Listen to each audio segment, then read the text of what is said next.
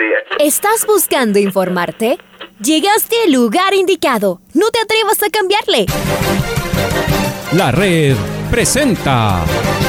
Ponte al día. Información deportiva al instante sobre la actualidad de los equipos ecuatorianos muchos goles y el drama que tanto disfrutamos. Los albos se pusieron en ventaja con doblete de Adolfo Muñoz. La Libertadores Femenina cuenta con sus 16 equipos. Con la conducción de los periodistas de la red, Raúl el Profe Chávez y Andrés del Pichón Villamarín. Mucha información que contarles aquí en 102.1 FM. El microciclo de la selección que arranca el día de hoy. Ponte al día. La red. Bienvenidos.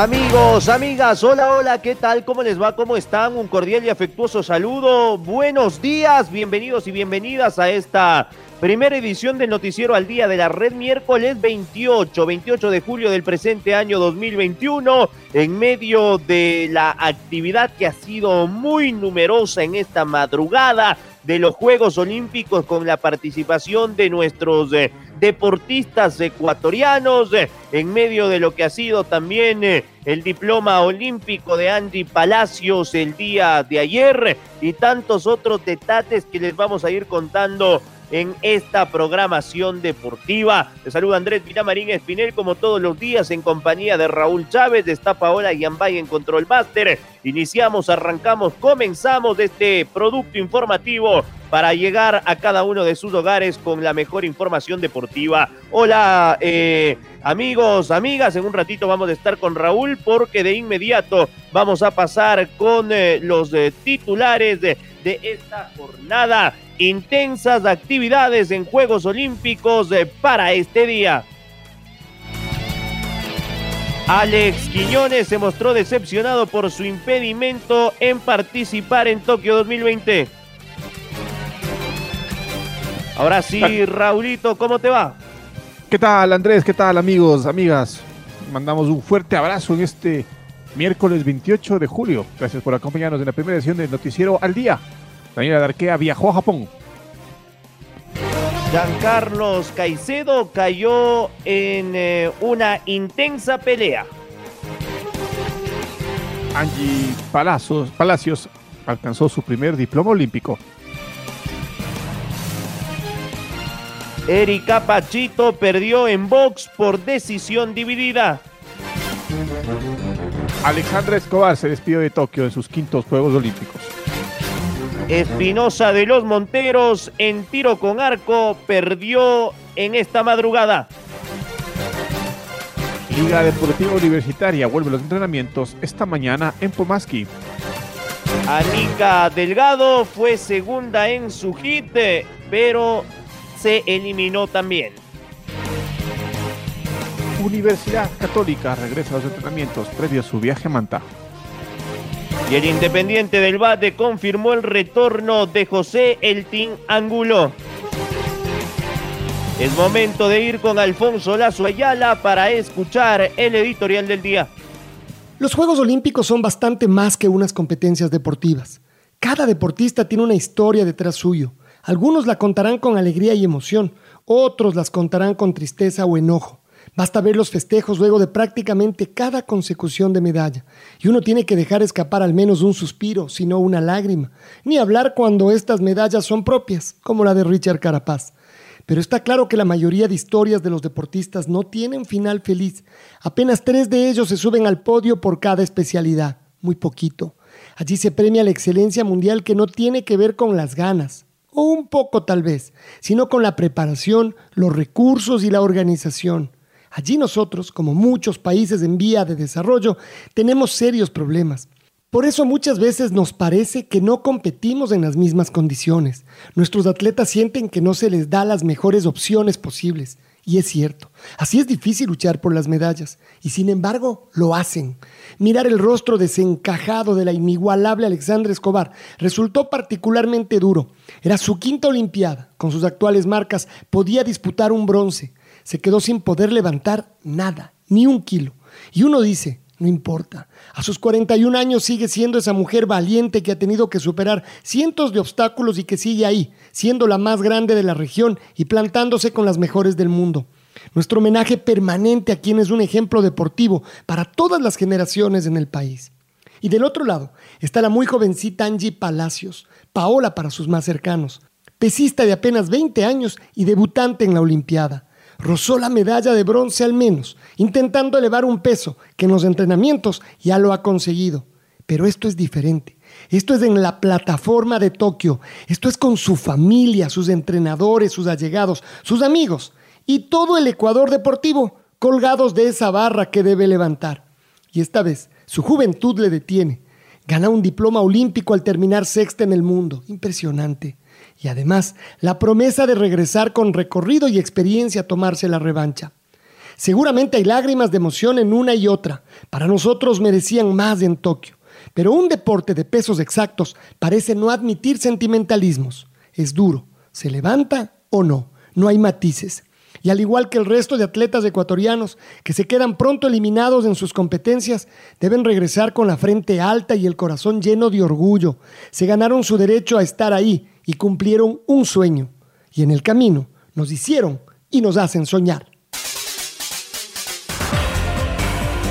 La pesista ecuatoriana Andy Palacios terminó sexta en los 64 kilogramos de la división femenina de alterofilia. En su debut en los Juegos Olímpicos de Tokio 2020, la atleta tricolor levantó un total de 226 kilogramos. La ecuatoriana de 20 años inició levantando 100 kilogramos en la modalidad de arranque. Con esa marca en su bolsillo, fue por los 104 kilogramos en el segundo intento y también lo consiguió. Sin embargo, falló en su tercero cuando probó con 108 kilogramos. Esa actuación le sirvió para ubicarse en el segundo puesto de la categoría. Durante la ronda del envión, Palacios arrancó fuerte y levantó un peso de 122 kilogramos. Con ese empujón anímico aumentó la cifra a 127, pero no lo logró. Lo propio sucedió en la tercera oportunidad. Con sus de dos resultados. La ecuatoriana sumó un total de 226 kilogramos levantados, ubicándose en el sexto lugar de la clasificación al final de la jornada. La canadiense Mau Charron, 236 kilogramos, se llevó el eh, oro y de igual manera la plata fue para la italiana Giorgia Bordignone 232 kilogramos y el bronce para la de Taiwán Chen Wenwei 230 kilogramos. No obstante Andy Paola no se fue con las manos vacías pues se llevó el diploma olímpico de reconocimiento que se le otorga a los ocho deportistas mejor clasificados.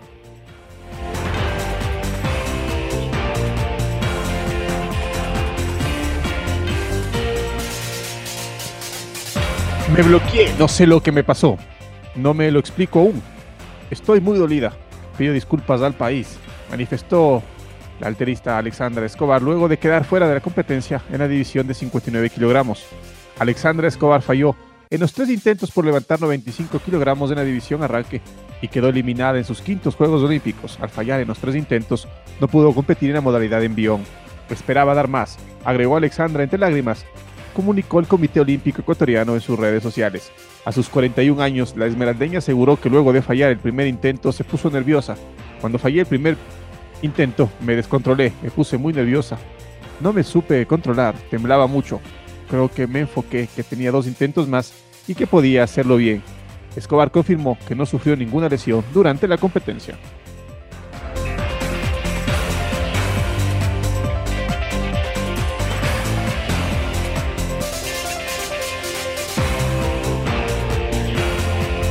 Vamos a escuchar a Walter Llerena de la Federación Ecuatoriana de Alterofilia sobre la participación de Andy Palacios y de Alexandra Escobar.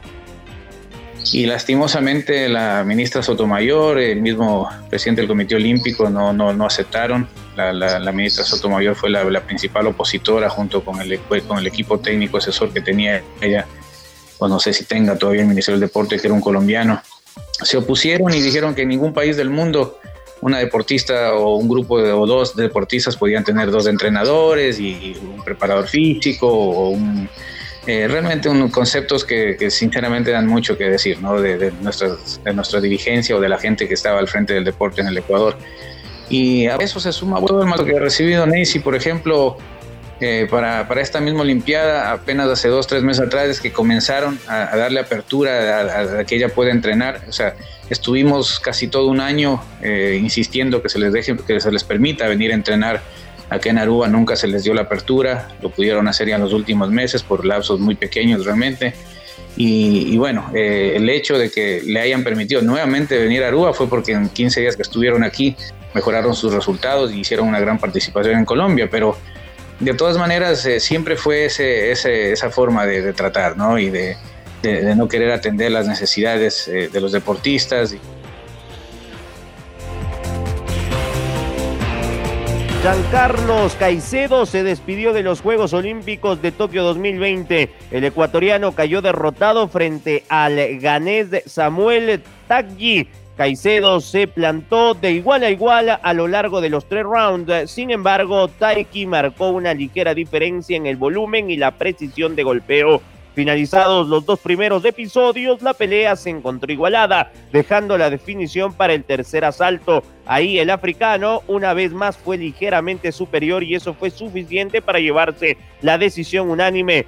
Tagui accedió a los cuartos de final, mientras que el ecuatoriano Dan Carlos Caicedo se despidió dejando una muy buena imagen gracias a su desempeño y valentía.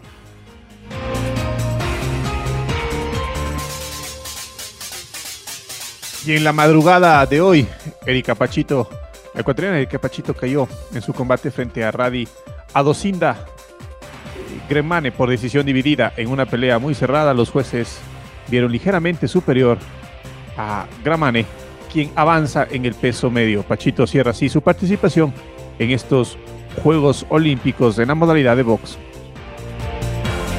Mientras tanto, hace un ratito también Adrián Espinosa de los Monteros eh, cayó frente a Chae Jung Kang eh, de Corea del Sur y de esta forma la ecuatoriana cierra su participación eh, en los Juegos Olímpicos. De igual manera, Anika Delgado terminó su participación el día de hoy en lo que ha significado la participación en los 100 metros libres. de su tiempo no estuvo entre las mejores para clasificarse a semifinales. de Delgado estuvo en el carril 6 del tercer kit en los 100 metros libres, pero no le alcanzó. Estamos a la expectativa de lo que suceda con Tomás eh, Peribonio, que competirá en el kit 2 de los 200 metros combinados del ecuatoriano. Estará en el carril número 7. Un día con mucha información y con mucha participación en cuanto a nuestros deportistas ecuatorianos. Les voy a dar la agenda.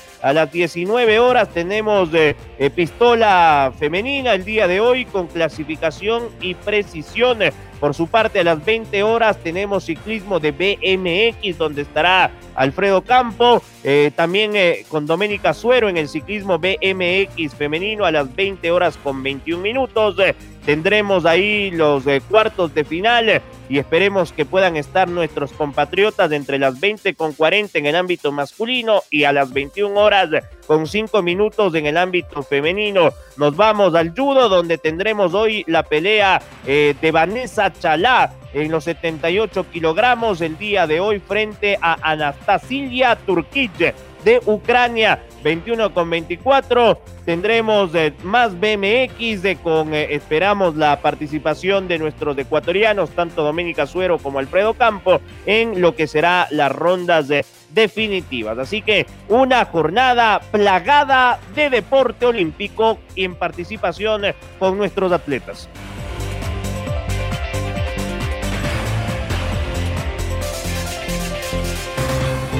Justamente Daniela Darquea, la ecuatoriana golfista, viajó a Japón. Escuchemos sus impresiones. Eh, sí, es bastante interesante el hecho de que realmente en el golf, bueno, somos 144 más o menos cada semana que participamos. En este caso, en Juegos Olímpicos somos 60, entonces reduce las posibilidades, digamos, de que alguien gane a la mitad. Entonces hay un 50% más chance de ganar en este momento.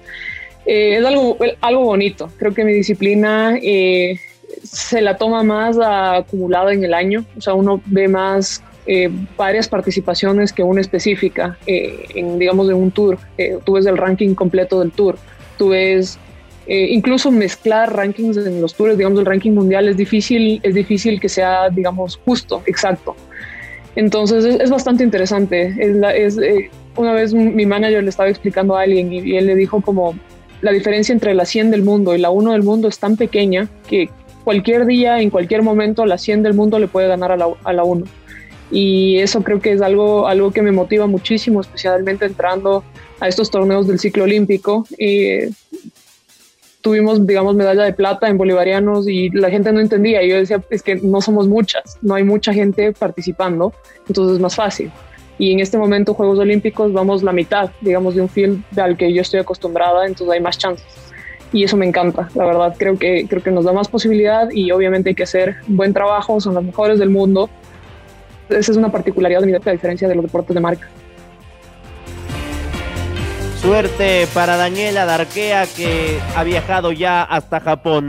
Tras abandonar la final por equipos en la gimnasia olímpica, Simone, Simone Bills finalmente se pronunció acerca de lo sucedido. La deportista confirmó que no sufre ningún problema físico. En su declaración, la estadounidense señaló que en este momento debe cuidar su salud mental y dejó en el aire su participación en los eventos venideros.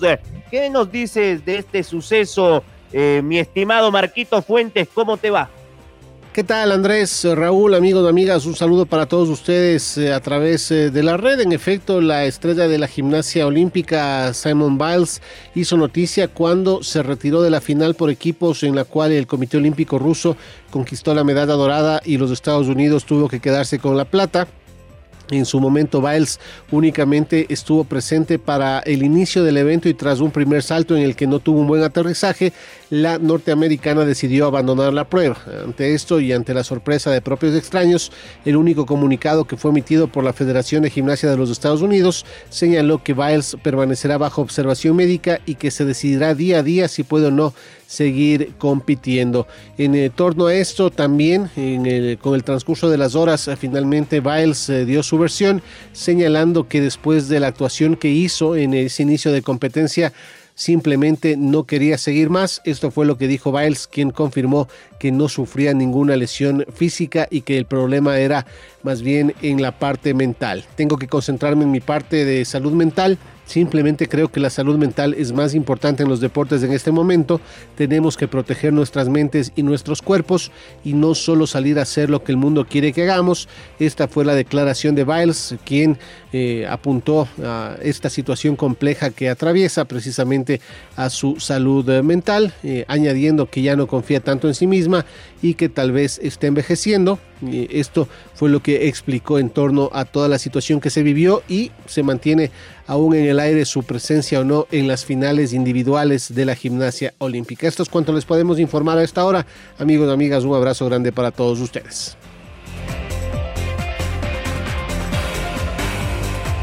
Un abrazo Marco para ti también. Muchas gracias por tu información. Y es momento de hablar de la Universidad Católica porque regresó a los entrenamientos pensando en su partido del día viernes ante Manta. Maite Montalvo nos va a contar los detalles sobre las altas y bajas del equipo Camarata. May, buen día, ¿cómo estás? ¿Cómo están Andrés y Raúl? Un fuerte abrazo para ustedes. Seguimos con información deportiva. En esta ocasión comentarles datos y novedades de la Universidad Católica que tendrá que jugar este viernes frente al Manta de visita a las 7 de la noche por la segunda jornada de la Liga Pro Betcris. ¿Cuáles son las novedades? Baja el Pollo López por un problema muscular. También el pasado sábado Janus Vivar de igual manera tuvo un problema muscular. Este fue un jugador nuevo que llegó en reemplazo de Davinson Hama. Ya de a poco está haciendo también trabajos en cancha Jonathan Mina y Andrés Sonia, que de a poco comienza a reintegrarse con trabajos en campo. La Católica de igual manera ya podrá contar con José Carabalí y Facundo Martínez. Alguno de ellos estaba con acumulación de tarjetas amarillas y ya podría ser tomado en cuenta por Santiago Escobar en este partido que se viene, que será este viernes en horas de la noche, compañeros. Así que la Católica está entrenando en el complejo de la Armenia, están casi completos para poder viajar. Vienen también de una victoria 3 a 0 de visita frente al Olmedo y será muy importante lo que puedan hacer en este partido. Vuelvo con ustedes con mucho más y continuamos aquí en la red. Muy bien, Maite, abrazo grande para ti. Vamos con Franklin Tello, presidente del Independiente del Valle y todas las novedades de los Rayados de Sangolquí. La meta es ganar la etapa. Creo que tenemos un, un equipo eh, eh, competitivo para hacerlo. Estuvimos cerca, entre comillas, porque fuimos de los tres equipos con claras posibilidades de ganar la etapa hasta el último. Evidentemente en la penúltima etapa se nos fue esa posibilidad por, por, por, por, por nuestros propios errores, pero el, el, club ha sido y el equipo protagonista los últimos años y siempre hemos estado entre los tres, cuatro primeros, así que esperamos que esta etapa eh, no dejemos un solo punto de los que después cuestan eh, para poder eh, ganar la etapa. El objetivo es ese y por eso hemos hecho todos estos esfuerzos de, de, reforzar, de reforzarnos, como te comentaba, ¿no? Con, con jugadores como Bauman, como Junior Sornosa, el mismo Gaibores, todo, todos ellos del mismo team que, ojalá ya se concrete entre hoy y mañana y podamos firmarlo, se pueda, todo esto apunta a que, a que estamos apostándole a esta segunda etapa. Así que el objetivo es ese, como, como todos los demás equipos que también se, se plantean el mismo, especialmente los que tienen posibilidades y son protagonistas. Yo creo que son unos cinco o seis equipos que, tienen posibilidades de ganar la etapa y entre esos estamos nosotros y, y hay que partido a partido eh, seguir sumando para llegar a lo que sería esa una, una final del campeonato ecuatoriano.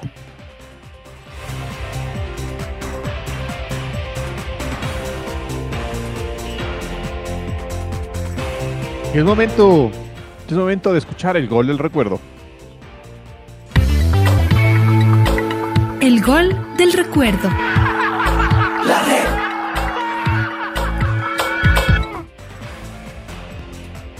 El 28 de julio de 2013, el Club Deportivo Nacional visitó a Barcelona Sporting Club en el Estadio Monumental Banco Pichincha por la quinta fecha de la segunda etapa del torneo. Los criollos se llevaron la victoria 1 a 0 con este gol de Juan Carlos Villacrés, que lo recordamos a continuación con los relatos de Julio Martínez y los comentarios de Andrés Larriba. Que está Pita con la pelota, perfil para Pita, sigue Pita para Pablo de gol, va a tirar, tiró. Banguera, sacó, llegó, crece y la manda la pelota al fondo. Gol de Villacres. Gol Nacional, 42 minutos corrían en el cronómetro. Pita hizo lo que quiso. Con el bloque defensivo disparó. En primera instancia Banguera le deja servido para que Villacres en los 5.50 la ponga la pelota al fondo de las piolas. Gol, gol, gol